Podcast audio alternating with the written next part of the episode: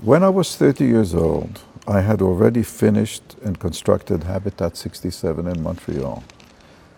Uh, if I can say so, when I was 30 years old, I was already a famous architect, which is an unusual situation in architecture.